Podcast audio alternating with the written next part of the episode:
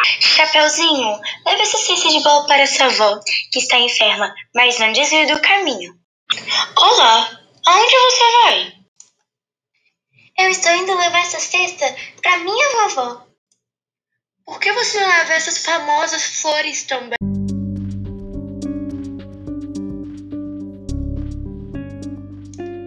Chapeuzinho gostou da ideia e entrou na floresta para colher flores. Distraída, nem percebeu que o lobo sagaz saiu correndo para a casa da avó dela.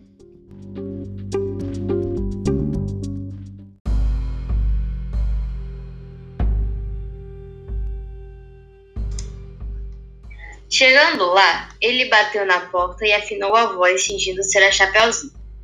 Quando a avó abriu a porta, ele entrou de supetão. Engoliu a avó, colocou as suas vestimentas e deitou na sua cama.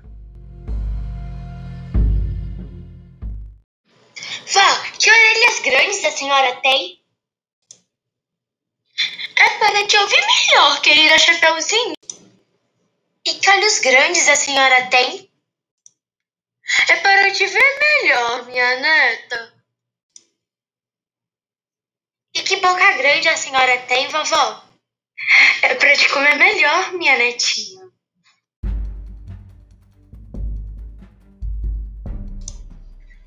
O lobo saltou da cama e engoliu a Chapeuzinho Vermelho, sem que ela tivesse tempo para fugir.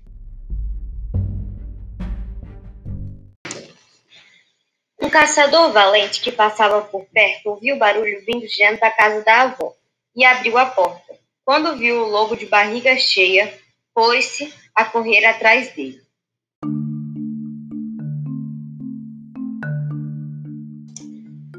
O lobo tentou fugir, mas o caçador foi mais ligeiro, conseguiu capturar o lobo. Abrir a sua barriga e tirar o chapeuzinho e a sua avó com vida dali de dentro.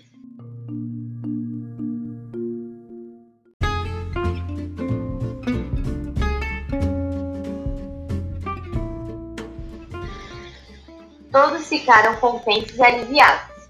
A avó ofereceu um delicioso pedaço de bolo ao caçador em sinal de agradecimento. E assim, todos, menos o lobo, viveram felizes para sempre. Fim.